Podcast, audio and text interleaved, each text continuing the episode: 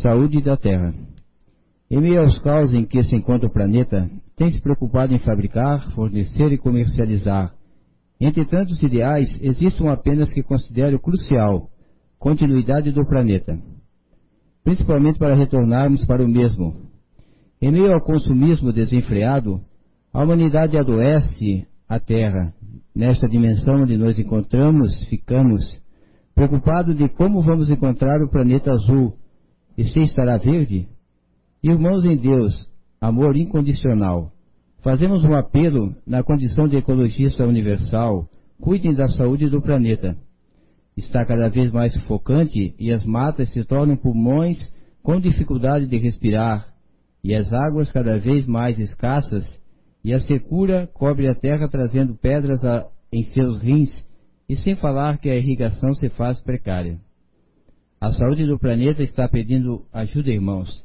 É hora de cada ser encarnado se conscientizar de que retornará a este planeta se fizer por merecer. Do contrário, terá passaporte negado pelo número de infrações contra o ecossistema de conservação da casa, onde estás provisoriamente para progredir. Portanto, age, mas age agora, muda teus hábitos e vive com o necessário. O supérfluo é desequilíbrio e desperdício, que fere aos famintos do planeta. A saúde do planeta azul depende de todos. Com votos de ação e conscientização, o ecologista espacial Augusto Rushi. Psicografia recebida pelo médico Zé Araújo em 14 de nove de 2014, durante o segundo Fore Blue em Blumenau, Santa Catarina.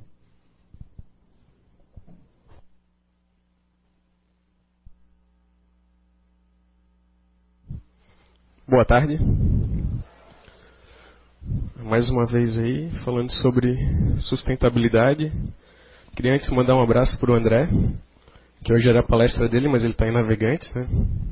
Carnaval, então. Tô brincando. É, pessoal da internet também. Eu tô meio impossibilitado de um lado aqui, então vou tentar fazer menos movimentos possíveis. É, para começarmos hoje, faça a sua parte. Então vamos fazer a nossa. Deixa eu levantar aqui, se ficar virando lá não vai. Holanda, 1971. Após a destruição que ocorreu da Segunda Guerra Mundial, é, alguns países da Europa foram totalmente destruídos e a Holanda foi um desses países. Para vocês terem ideia, a Holanda tem mais ou menos o, o tamanho do Rio de Janeiro. Né? Então é um, é um espaço pequeno. Mas a população dela é bem maior que a população do Rio de Janeiro. Depois da Segunda Guerra, os holandeses eles tiveram um momento econômico muito bom, onde o salário deles aumentou em torno de 222%. Consequentemente, aumentando o salário, aumenta o consumo, aumentam as necessidades, né, ditas necessidades. E em 1971, é, após esse boom econômico, esse boom de construções, é, de consumo, esse boom da indústria automobilística lá da Europa, e principalmente lá da região deles, ocorreram 3.300 mortes no trânsito. E dessas 3.300 mortes, mais ou menos, foram 400 crianças. Esse número impactou muito aquela sociedade, aquela pequena sociedade é, daquele pequeno país que fica praticamente abaixo do nível da, do mar. E o que, que eles fizeram, né? O que, que eles começaram a analisar? Começaram a haver vários protestos na época. A população se revoltou muito com, com essa situação. Por quê? Porque na época eles começaram a destruir os parques que existiam antes da entre a Segunda Guerra e essa década de 70, começaram a destruir os parques da cidade para construir rodovias, construir viadutos, construir é, áreas de tráfego de carro. E áreas comuns também, áreas onde antes andavam bicicletas, ciclovias ou eram estacionamentos para bicicletas, acabaram também se transformando em vias para carros. Os ciclistas eram marginalizados. Hoje a gente vê é, nós vemos o pessoal às vezes pedalando à noite, né? E às vezes na rodovia, tu vê os carros pegam e jogam em cima mesmo daqueles grupos de ciclistas, né? Eu mesmo já vi várias vezes isso acontecer, indo para casa algumas vezes depois da CIU. Então, os protestos, isso lá, né? Estou comentando aqui agora. É, eles eram marginalizados lá e começaram novos protestos. Em 1973, aconteceu uma coisa bem interessante na Holanda. Aconteceu uma crise econômica, uma forte crise econômica que assolou até a Europa em geral, e depois veio a crise do petróleo, no mesmo ano. Então, com a crise do petróleo, que foi a nível mundial, algumas coisas tiveram que ser repensadas, né? alguns conceitos. Um dos conceitos que foi repensado é, na Holanda em outros países foi a questão dos automóveis, a questão dos veículos, do, da utilização dos automóveis. E ocorreram mais protestos, mas em meio a esses protestos também teve a vontade política de mudar. Foi o primeiro-ministro deles foi é, a televisão falar né, sobre isso, dizer que realmente a gente precisa mudar nossa consciência, realmente precisamos mudar nossa forma de ver o mundo, nossas atitudes e nossos hábitos. E a partir daquele momento, toda a sociedade holandesa começou a mudar. Né? Foram instituídas é, proibições para veículos andarem nos centros das cidades, principalmente as grandes cidades, né? Amsterdã, Haia, é, Rotemburgo e outras cidades lá da, do país. Foram instituídos multas pesadíssimas para quem andava nessas áreas, estacionamentos é, na época, em valores de hoje, né? hoje eles cobram em torno de 36 euros para deixar um carro estacionado em qualquer rua do centro da cidade lá na Holanda. 36 euros hoje são mais de 100 reais né, por dia para deixar estacionado. Então, olha o valor que eles estão colocando em cima disso. A partir de, da, dos anos 2000 foram instituídos taxas por quilometragem rodada. Então, se tu vai andar de carro, tu vai pagar para andar de carro. Tudo isso, todo esse trabalho, todo esse movimento, para quê? Para mudar a consciência de uma sociedade que estava atrelada a um consumismo desenfreado, que estava atrelada à utilização de recursos de forma errada e, consequentemente, vinha vitimando pessoas e crianças que eram o futuro da nação que eles pensavam. Né? Nós também pensamos dessa forma. Em 1975 a gente tem a volta das ciclovias, a volta, a criação do, dos parques novamente, né? Tem uma, tem um, se vocês procurarem lá na internet, I am, I, I am Amsterdam, vai, vocês vão encontrar um letreiro e um parque bonito, né? Isso lá em 1971 aquilo não era um parque, aquilo eram é, várias é, vias de uma, de uma de uma rua de tráfego de carros, onde aconteceram vários acidentes, onde teve várias manifestações. Áreas comuns de convivência voltaram a ocorrer, transporte público voltou a ser enfatizado, então tu pode, é, nos documentários que tu encontra no YouTube, tu consegue é, os depoimentos do pessoal de lá dizendo, dizendo isso. Tu pega uma bicicleta aqui, aí tu vai até o centro da cidade, tu pega um metrô, vai até algum outro, outro ponto da cidade, lá tu pega outra bicicleta, e assim tu pode rodar o país inteiro. De bicicleta e com um transporte público integrado. Tem um senhor, num desses depoimentos que eu vi na internet, que ele tem 56 anos e nunca entrou dentro de um carro. Só andou de bicicleta e a pé, ou transporte público, né?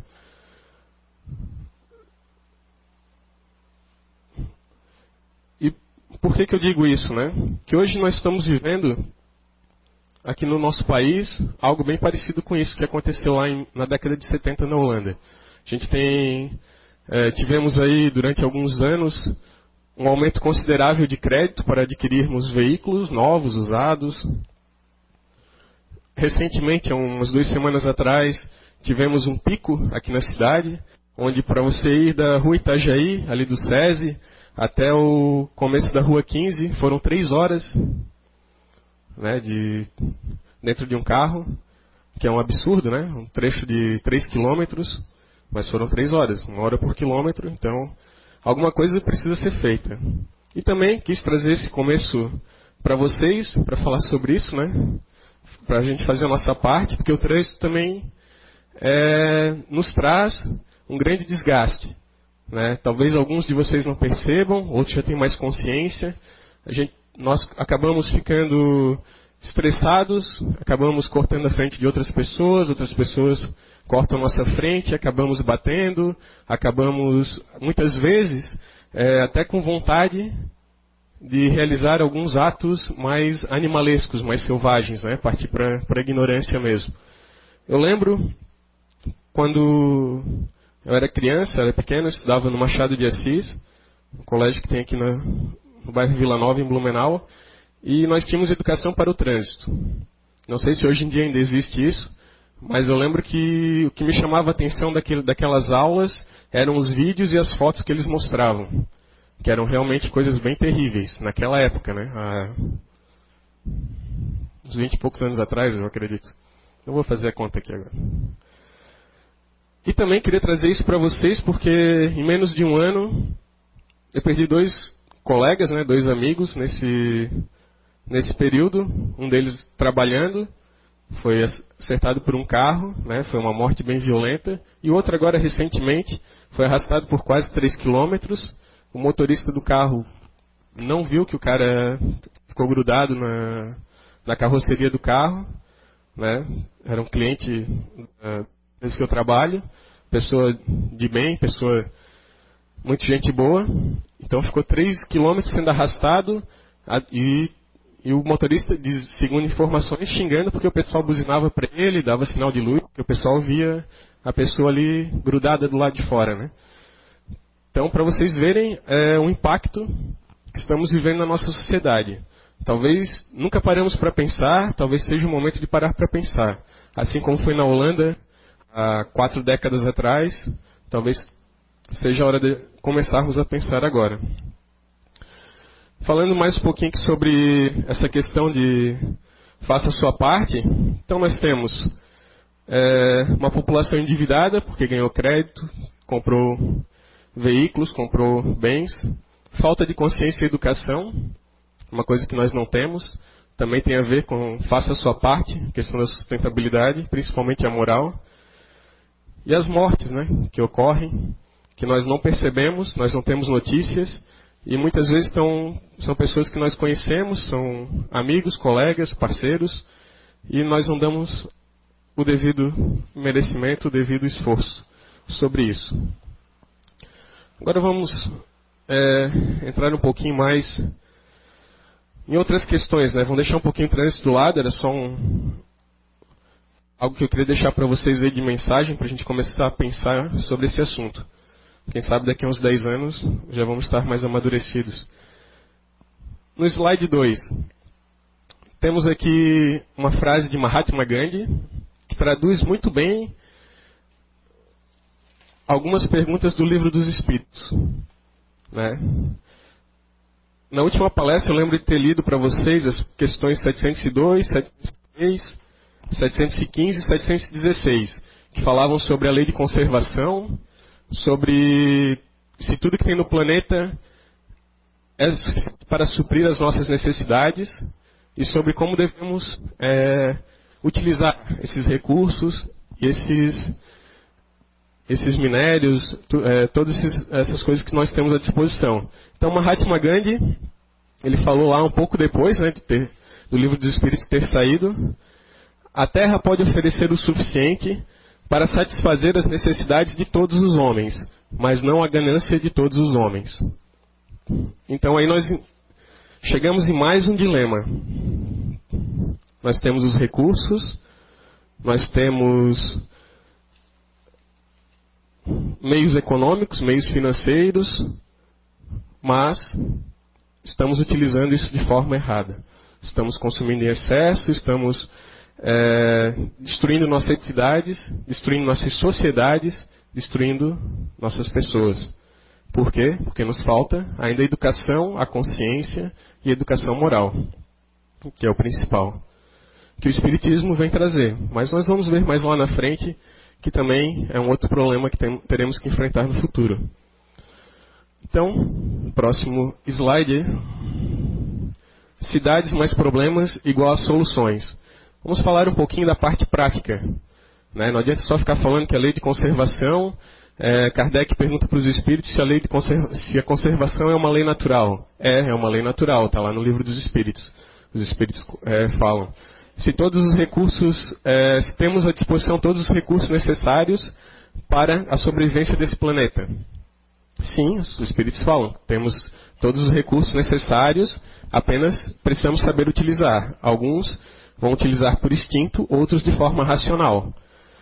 Então, essa é uma parte mais teórica, mais, é, mais coloquial do negócio. Mas agora vamos falar um pouquinho mais dessa parte, digamos assim, mais prática. Né? O que, que nós podemos fazer? Qual o nosso papel nessa sociedade, qual o papel nessa transformação, que o nosso planeta, alguns dizem, vai virar de regeneração. Eu, ultimamente, tenho pensado que não vai ser bem uma regeneração, vai ser uma reforma. Né? Vamos viver num planeta reformado. O que é viver num planeta reformado? Na minha opinião, é você viver e viver novamente nesse planeta, mas de que ele ainda vai ter as suas imperfeições. Nós ainda iremos conviver com nossos vícios, com algumas coisas que ainda é, fazemos de errado e com pessoas também que muitas vezes é, temos antagonismos, temos outras outros conflitos. Ainda demoraremos um pouco para seguir um pouco em frente aí. Então, pensar em problemas, cidades mais problemas igual a soluções, eu digo para vocês nós temos que pensar no ovo de Colombo. Né? Quando Colombo começou a pensar no problema, que era deixar o ovo em pé, ele conseguiu. Mas enquanto nós tivermos um problema e não pensarmos nisso, é, na primeira parte ali foi citada a questão do trânsito. Nós temos problema no trânsito na nossa cidade. Temos poucas vias, temos muitos carros, temos um, uma renda per capita alta, então conseguimos consumir mais. Como mudar isso? Né? Isso que eu, penso eu pergunto para vocês, como mudar isso? O que, que vocês já fizeram para é, chegar numa solução nesse ponto? A gente tem que fazer um protesto, tem que fazer uma, manifestação. Ano que vem tem eleições de novo para é, eleições municipais. Então é o momento, talvez, de aprofundarmos esse debate. Né? Não só pedir promessas, não só pedir projetos, mas sim pedir realmente que o pessoal bote a mão na massa e faça. Não vamos reclamar porque está atrasando o trânsito, porque eles estão fazendo uma obra em tal lugar. Obra vai ter, se vamos levar 10 anos fazendo obras, leve os 10 anos, mas que daqui a 10 anos a, os nossos filhos, os nossos sobrinhos possam ter um, um local melhor. E nós, quando viermos a reencarnar, possamos ter a opção de reencarnar no local que nós é, ajudamos a melhorar no passado. Também podemos comparar uma cidade a um organismo humano, né, a uma pessoa, a um ser humano. E aqui eu queria fazer um, mais uma homenagem aí ao nosso amigo Tim Maia. Né? Tim Maia, para quem talvez vocês devam ter assistido a a minissérie, o filme que saiu agora começo do ano, vocês observaram que ele era uma pessoa que cometia muitos excessos na vida dele. Se nós formos, formos trazer esse conceito né, de que é um ser humano é comparado a um planeta, a uma cidade, a um organismo, nós vamos ter, podemos comparar ele ao Tim Maia, né? vamos usar o Tim Maia nesse, nesse caso. Todos os excessos que ele, que ele excedeu, que ele consumiu, que ele fez de errado, reverteram num, num resultado para a vida dele. Ele veio a desencarnar com 50 e poucos anos, né? Jovem, mas todos os órgãos deles foram, foram parando, né? Parou o fígado, parou não sei o que, tal, tal, tal. Foi uma falência múltipla dos órgãos.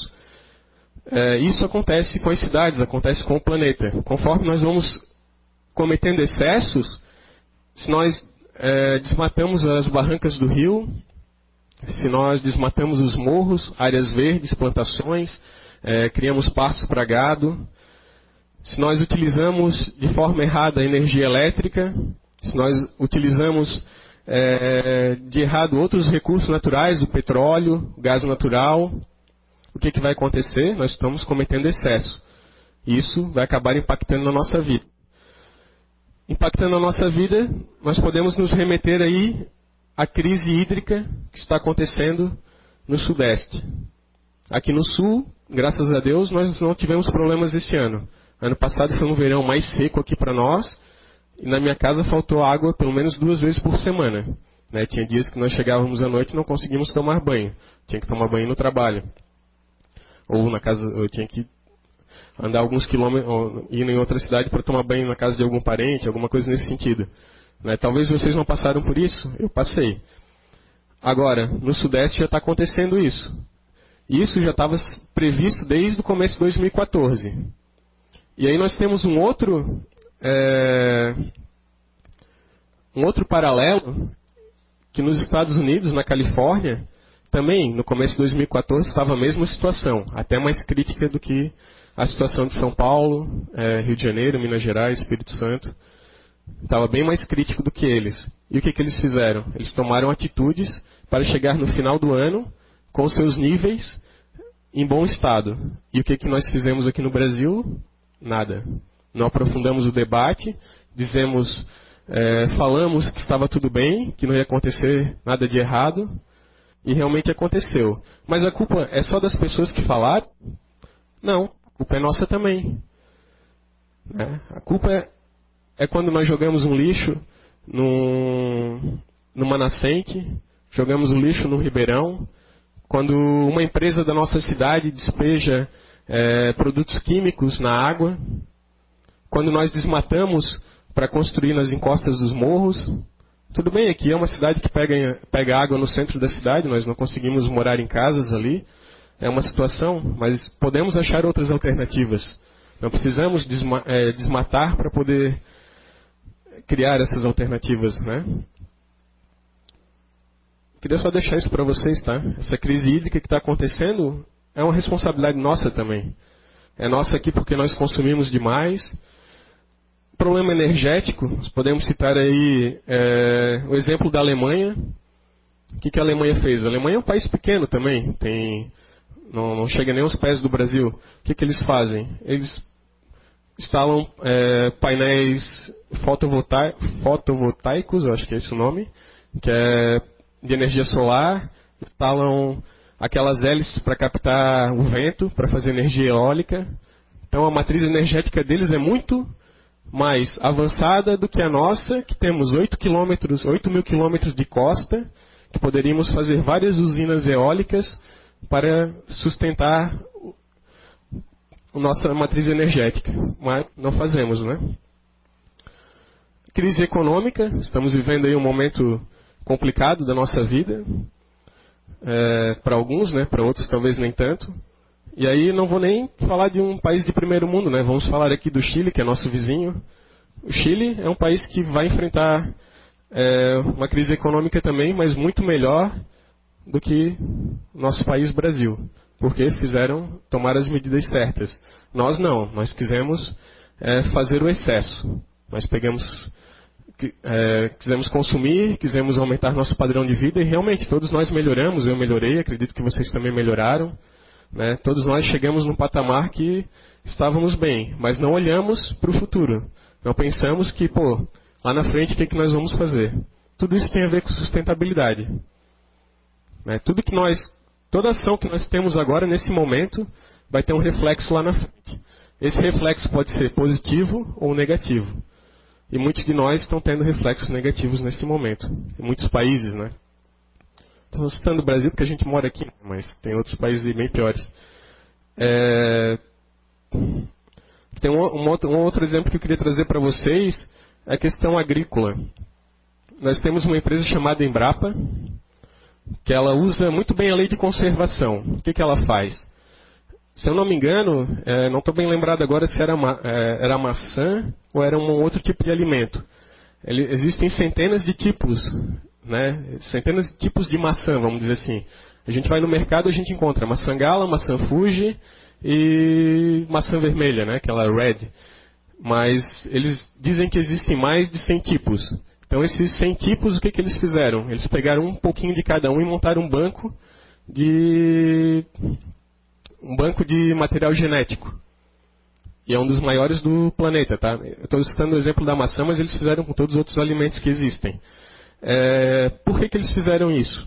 Porque hoje o nosso clima, o nosso ambiente permite é mais produtivo consumirmos e produzirmos esses tipos de alimentos, né? esse determinado tipo de, de maçã, por exemplo.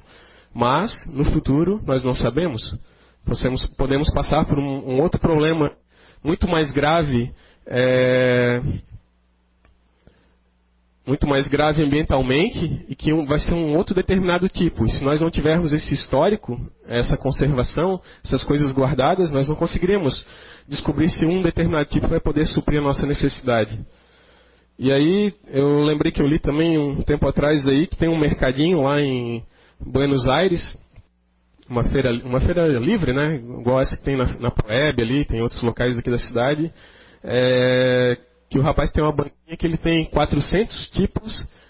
Ah, lá tem a batata tem 400 tipos, né, na Argentina. E ele tem os 400, ele faz questão de ter toda semana os 400 tipos de batata na banquinha dele. Então a banca dele é especializada em batatas, papas, né? Eles falam papas.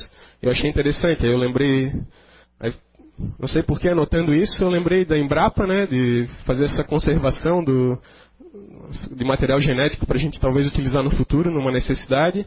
E aí lembrei dessa questão da, das batatas na Argentina, que achei bem interessante também. E alguns bons exemplos que nós poderíamos ter né, nessa questão de cidades, problemas e soluções.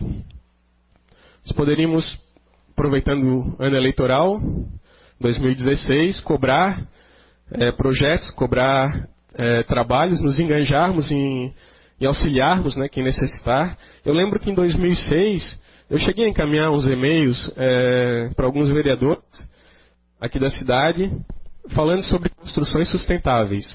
Na época estava começando esse boom né, de ah, vamos fazer um telhado verde, vamos fazer uma cisterna para captar água da chuva para utilizar nas áreas comuns dos prédios, vamos fazer coleta seletiva, uma série de, de ações assim. É, fiz uma pesquisa na internet, alguns livros, revistas, e acabei encaminhando e-mail para alguns deles. Nunca recebi nenhuma resposta. Né? Nunca recebi nenhuma resposta. Também foi só aquela vez, depois eu não, não me interessei. Prefiro reciclar, separar o lixo que eu tenho em casa, é, fechar a torneira. Agora aprendi a fechar a torneira quando eu vou lavar a louça, né? Antes, na última palestra eu ainda não tinha aprendido. Agora já está um pouquinho melhor. Transporte público, podemos exigir, né? Uma melhora no transporte público, uma integração.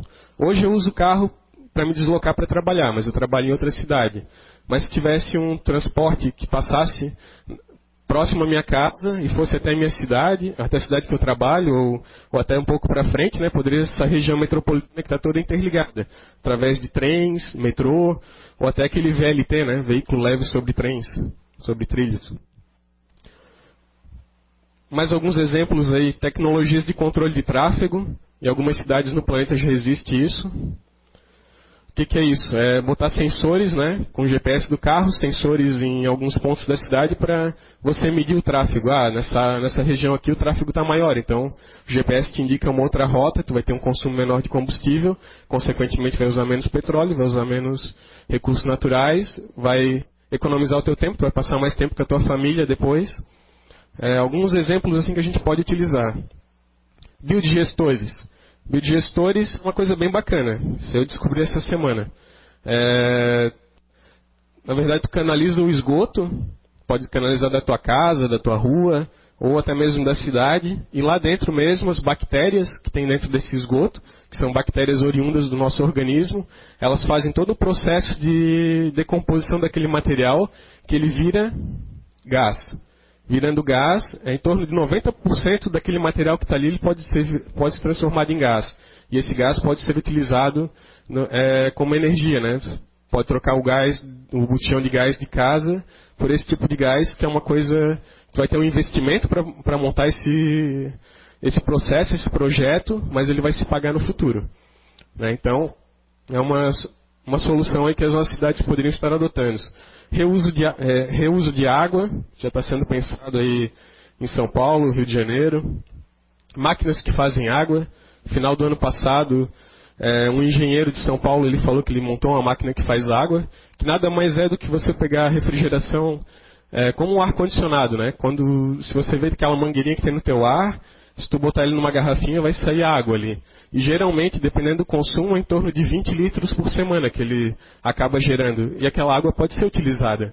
talvez não de forma potável, né, porque tem que passar por alguns processos químicos, mas tu pode utilizar para lavar roupa, para no banheiro, qualquer outra, lavar é, louça na cozinha, essas coisas que não, não envolvam alimentos. Dessalinização da água do mar, também está é, São Paulo está pensando nisso, né? Em Israel isso já acontece. Israel é um país pequeno, né? vive em guerra com os seus vizinhos ali. Não tem mar, não tem nada. Acho que nem petróleo não tem lá. E mas oi? Tem deserto, isso, bem lembrado, Sérgio.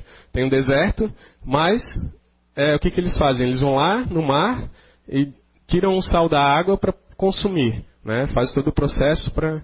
Isso vai acabar acontecendo aí. A questão da energia solar, eólica, biomassa, que é transformar também os lixões em usinas de gás, de gás natural, de energia, também é possível fazer. A questão da reciclagem, né, muitos de nós talvez fazemos na nossa casa, mas tem quantos outros que não tem?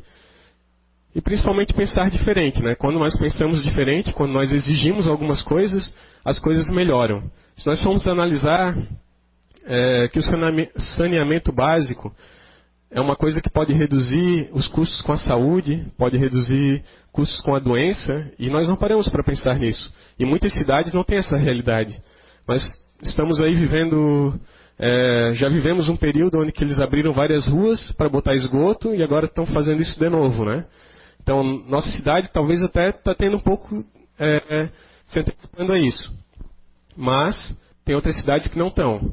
Então, nós vemos no Rio de Janeiro favelas, em São Paulo favelas que não tem nenhum pingo de saneamento básico, que é uma coisa básica, uma coisa que poderia estar auxiliando e estar fazendo crescer a sociedade. E, consequentemente, economizando recursos do país, recursos do planeta. Vamos lá. Continua aí. Então, essa era parte do. Não queria. Não assustar ninguém. Consumo inconsciente é um outro slide. É, gostei dessa foto aí, tá? Acho que eu já falei isso outra vez. Uma foto bem bacana, né? Então, quando nós nascemos, nós já, já sofremos todas essas influências do nosso meio. E falando em consumo, né, fazer a nossa parte, nada mais é do que consumir conscientemente. Tem um site na internet que fala é, sobre publicidade infantil. É alana.org.br. Vale a pena dar, entrar lá e dar uma consultada para vocês verem as coisas né, que já foram feitas, a lei que tem atualmente e o que, que é bom para ser utilizado. É, nessa questão de consumo, nós temos outros conceitos aqui, o neuromarketing, que analisa o comportamento do consumidor, né, a forma que nós consumimos. Então, vocês, nós, né, eu também uso redes sociais, Google, Facebook, lá dentro tem uns robozinhos Robozinhos nada mais são do que programas de inteligência artificial. Que ah, você clicou é, para comprar um tênis na Netshoes. O teu tênis era. Vamos ver ali, um tênis da Nike.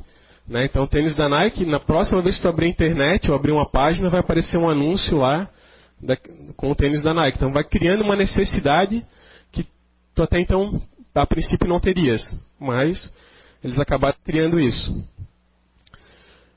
É, e algumas boas práticas nesse consumo consciente seriam consumir produtos locais, né? consumir produtos orgânicos, produtos que tenham procedência, que nós possamos rastrear, é, não cair nessa questão das falsas necessidades de consumo, não comprometer nossa saúde física, nossa saúde financeira muitas vezes, principalmente nossa saúde moral, que muitas vezes nós entramos numa onda é, de pensamento, de monoideia, e acabamos esquecendo do, do restante.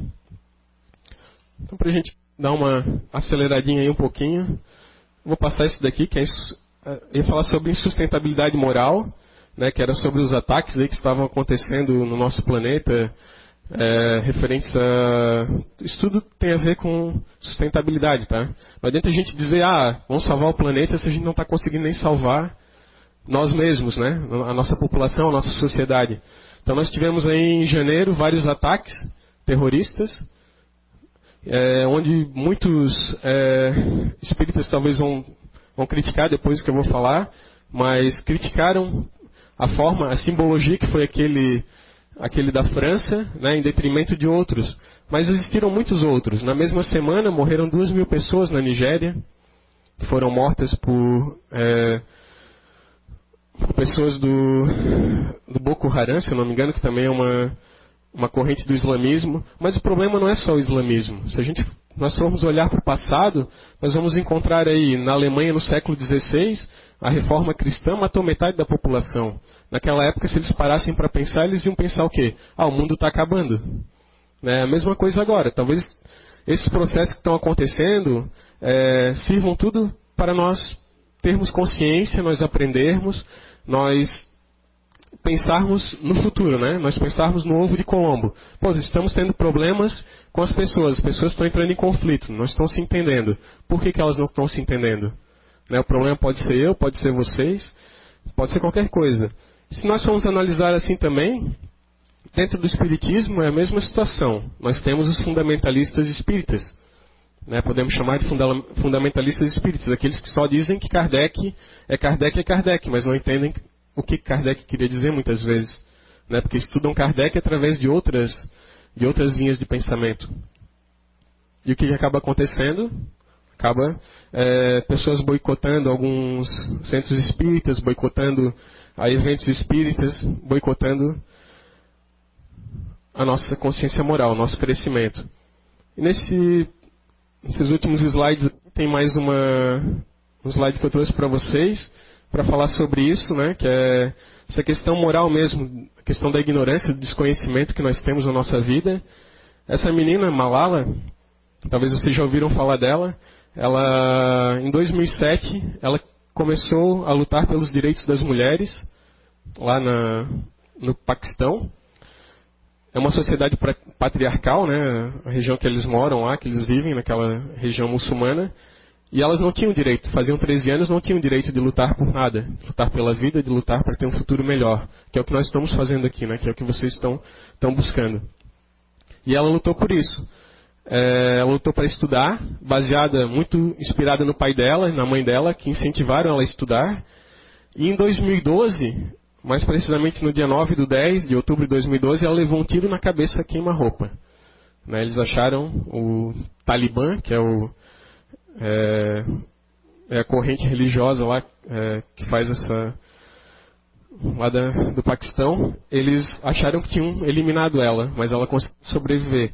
E uma frase que ela fala, num discurso que ela fez na ONU, foi muito bacana. A, fra a fraqueza, o medo e desesperança morreram. A força, o poder e a coragem nasceram. E aí ela fala ainda: o pior, o pior terrorismo é o silêncio da voz. Então nada importava, né? Ela poderia ter morrido, poderia ter acontecido tudo, né? Nós poderíamos não estar mais aqui, mas ela queria lutar por um mundo melhor. Eu quero lutar por um mundo melhor. Vocês acreditam que queiram lutar por um mundo melhor. Então, a mensagem de hoje era essa, né? Vamos dar um passo, né? Chico Science já dizia, é, vamos dar um passo a mudança de ar... Não, Chico Science falava outra coisa. É, deixa eu pegar ali. Se você der um passo, você já está mais longe, você já não está mais no mesmo lugar. Então, se nós queremos mudar, se nós queremos fazer a nossa parte por esse planeta, tudo que eu falei pode parecer meio, é, meio maluco, né? Começar falando de trânsito, de repente vai para questões ambientais, depois vai para uma questão moral. Mas é isso que nós estamos vivendo. É isso que cada dia nós passamos. É isso que cada dia nós temos que melhorar. Temos que ter consciência. Ah, as questões ambientais fazem parte da nossa vida? Fazem. As questões morais fazem muito mais. Né? Então, não podemos esquecer. Vamos dar um passo de cada vez. Conforme ele fala ali, né? Cada passo que nós damos, estamos um pouco mais à frente, estamos em outro lugar. E esse era o que eu queria passar para vocês hoje. Vamos dar um passo à mudança dos nossos hábitos, nossas atitudes, em busca de uma sustentabilidade espiritual e moral muito maior eu gostaria muito de poder voltar para esse planeta, né, não ver a nossa sociedade doente, e gostaria muito que muitos de vocês estivessem aqui também, pela afinidade que temos, né, se não todos, mas depende de cada um de nós, depende da nossa vontade, da nossa vontade de crescer, de evoluir e de mudar. E essa mudança só começa dentro de nós. Não é um livro, não é uma, palestra, não é nada que vai mudar o que cada um sente, o que cada um pensa, o que cada um quer. Meu mundo. Acho que eles estão desligando o som aí já. E uma boa semana para todo mundo.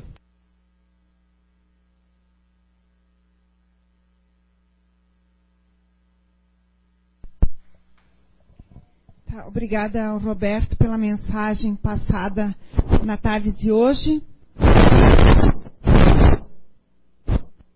E pedimos agora que o Roberto faça a nossa oração final e depois nos encaminharemos para o passe. Então vamos todos fechar nossos olhos, elevar nosso pensamento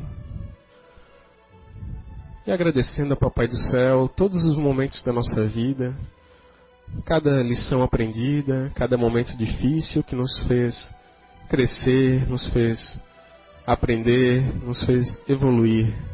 Que possamos sempre estar de corações, mente abertos para o conhecimento, para o aprendizado, nunca fechando conceitos, crescendo, aprendendo e seguindo em frente. Nosso muito obrigado, que possamos todos nos preparar agora para o segundo, segundo momento dos trabalhos dessa, dessa tarde e possamos fazer o nosso melhor nessa semana. Obrigado, que assim seja.